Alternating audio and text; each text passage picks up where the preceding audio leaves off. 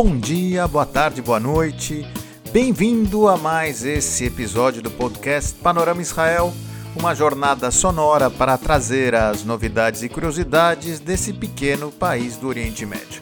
Eu sou Gerson Lerner e vou contar um pouco do que acontece por aqui, especialmente para você.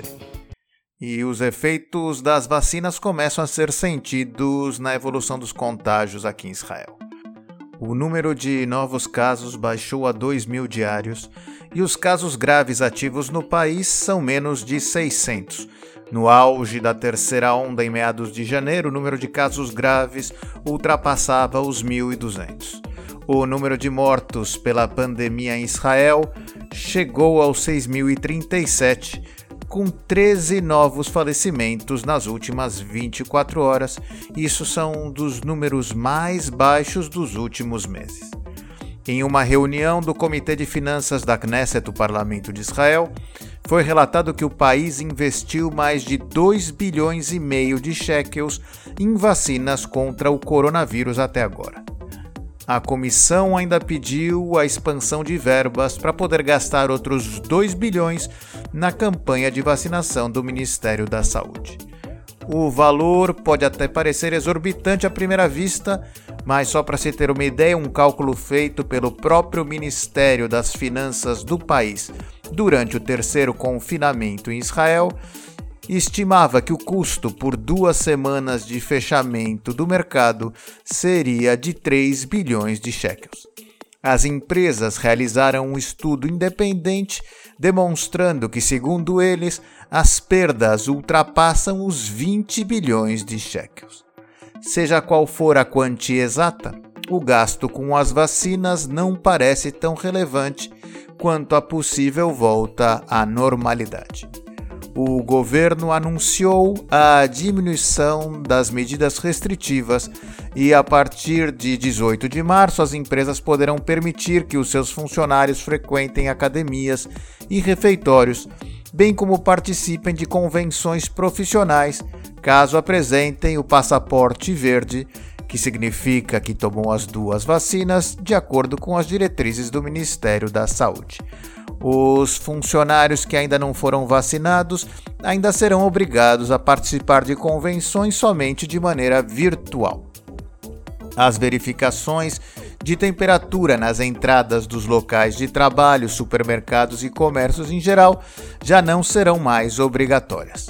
Os eventos culturais e esportivos já começam a receber público, mas por enquanto ainda com um número restrito de assistentes. Parece que a aposta de Israel por fortes restrições no início da pandemia e investimentos para uma campanha de vacinação nacional, mesmo com as dúvidas mundiais sobre a eficácia ou efeitos colaterais das vacinas, tem se mostrado um modelo eficaz para a saída do país da pandemia e a sua retomada ao crescimento.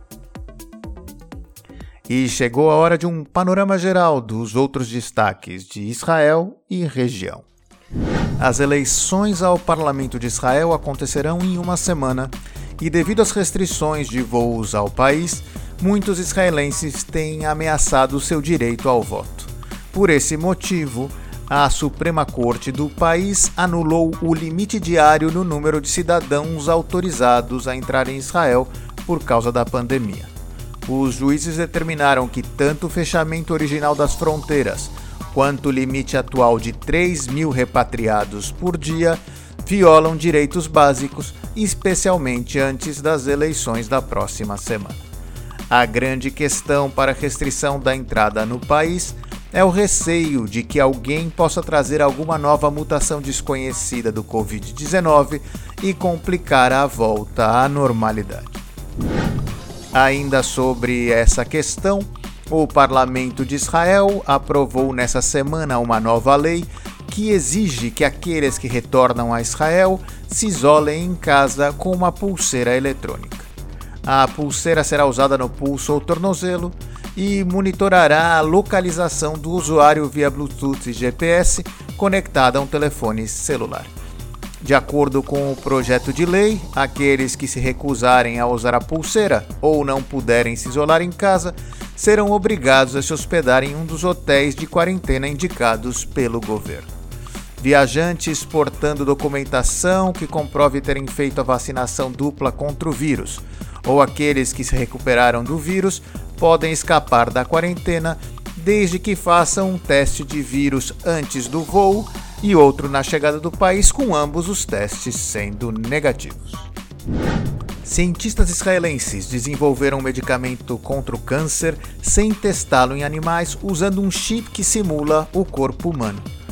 Os pesquisadores da Universidade Hebraica criaram um chip contendo tecido humano com sensores microscópicos para monitorar com precisão a resposta do corpo humano, rim, fígado e coração a tratamentos com medicamentos específicos. A equipe afirmou que completou a pesquisa em oito meses sem necessitar de nenhum animal e por uma fração do custo tradicional. Levar uma droga ao ponto de testes clínicos normalmente leva de 4 a 6 anos, centenas de animais e custa milhões de dólares. Esta é a primeira demonstração da utilização dessa tecnologia para evitar os experimentos com animais. Isso pode levar a um desenvolvimento de medicamentos mais rápido, seguro e eficaz. Um mês depois que a costa de Israel foi devastada pelo alcatrão proveniente de um derramamento de óleo no mar Mediterrâneo, o Ministério de Proteção Ambiental declarou o fim da situação de emergência reabrindo 82% das praias para uso público. O incidente foi classificado como um dos piores desastres ambientais de Israel, onde cerca de mil toneladas de alcatrão poluíram toda a costa mediterrânea de Israel. Das 101 praias oficiais israelenses, 83 ultrapassaram o índice de poluição por alcatrão nas últimas semanas. Hoje, 61% das praias foram determinadas limpas ou com níveis leves de poluição. 36% apresentaram níveis de poluição leves a moderados e 3%, quase todas as praias rochosas, ainda estão significativamente poluídas.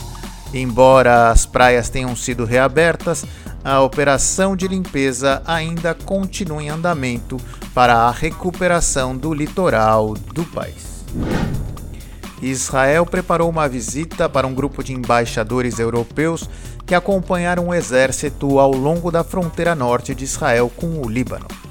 O grupo de embaixadores, representando diversos países europeus, incluindo Reino Unido, França, Bélgica, Grécia, Polônia e a União Europeia, visitou um túnel construído pelo Hezbollah para entrar em Israel e realizar ataques terroristas no país.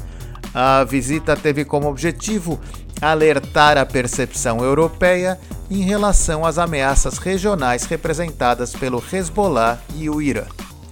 Ainda fortalecendo as relações entre Israel e Europa, esta semana o presidente de Israel Reuven Rivlin e o tenente Aviv Kohavi estão viajando pelo velho continente, realizando encontros com o presidente alemão, o presidente austríaco e o presidente francês para discutir vários tópicos estratégicos, incluindo a definição do Hezbollah como uma organização terrorista e a ameaça iraniana à estabilidade na região. E essa semana em Jerusalém, um serviço interreligioso foi organizado no Muro das Lamentações para orar pelo fim do surto de coronavírus, pelo retorno à rotina e pela cura das pessoas enfermas em todo o mundo. A iniciativa começou na Espanha, onde crentes de várias religiões transmitiram orações para serem colocadas no muro. No evento estiveram presentes representantes da Igreja Católica, Evangélica, Bahá'í e Judaica, além do vice-prefeito de Jerusalém, que colocaram todas as mensagens enviadas no lugar mais sagrado para o judaísmo. Em menos de uma semana, os eleitores israelenses irão novamente às urnas para escolher os novos membros da Knesset, o parlamento do país. O sistema eleitoral de Israel é parlamentarista e é diferente do Brasil, onde se vota em candidatos específicos. Aqui em Israel, os partidos montam uma chapa com diversos nomes e, de acordo com os votos recebidos, os candidatos vão entrando ao parlamento. O número de parlamentares total é de 120. Então, para se formar um governo, é necessário no mínimo 61 membros da Knesset.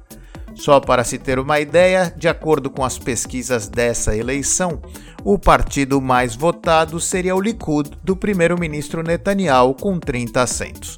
Isso significa que, para se alcançar o número mínimo para a formação de governo, é necessário realizar a coalizão entre diversos partidos para a criação de um parlamento estável.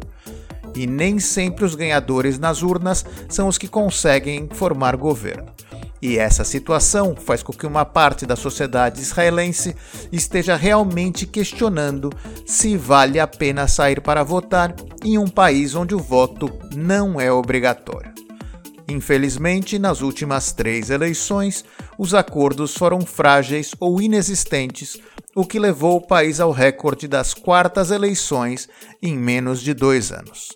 Analisando os dados das pesquisas eleitorais, alguns comentaristas políticos já apontam outra vez para a dificuldade de formação de governo e os mais críticos já ameaçam com a realização das quintas eleições, mesmo antes da apuração das urnas.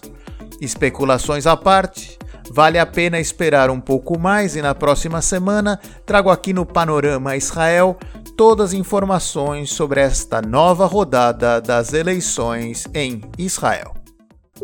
O Panorama Israel é esse jeito diferente de se aproximar do que acontece em Israel, com novidades e curiosidades até você em português. Clique no link que aparece na descrição do episódio e participe do nosso grupo de WhatsApp para receber os episódios no seu celular.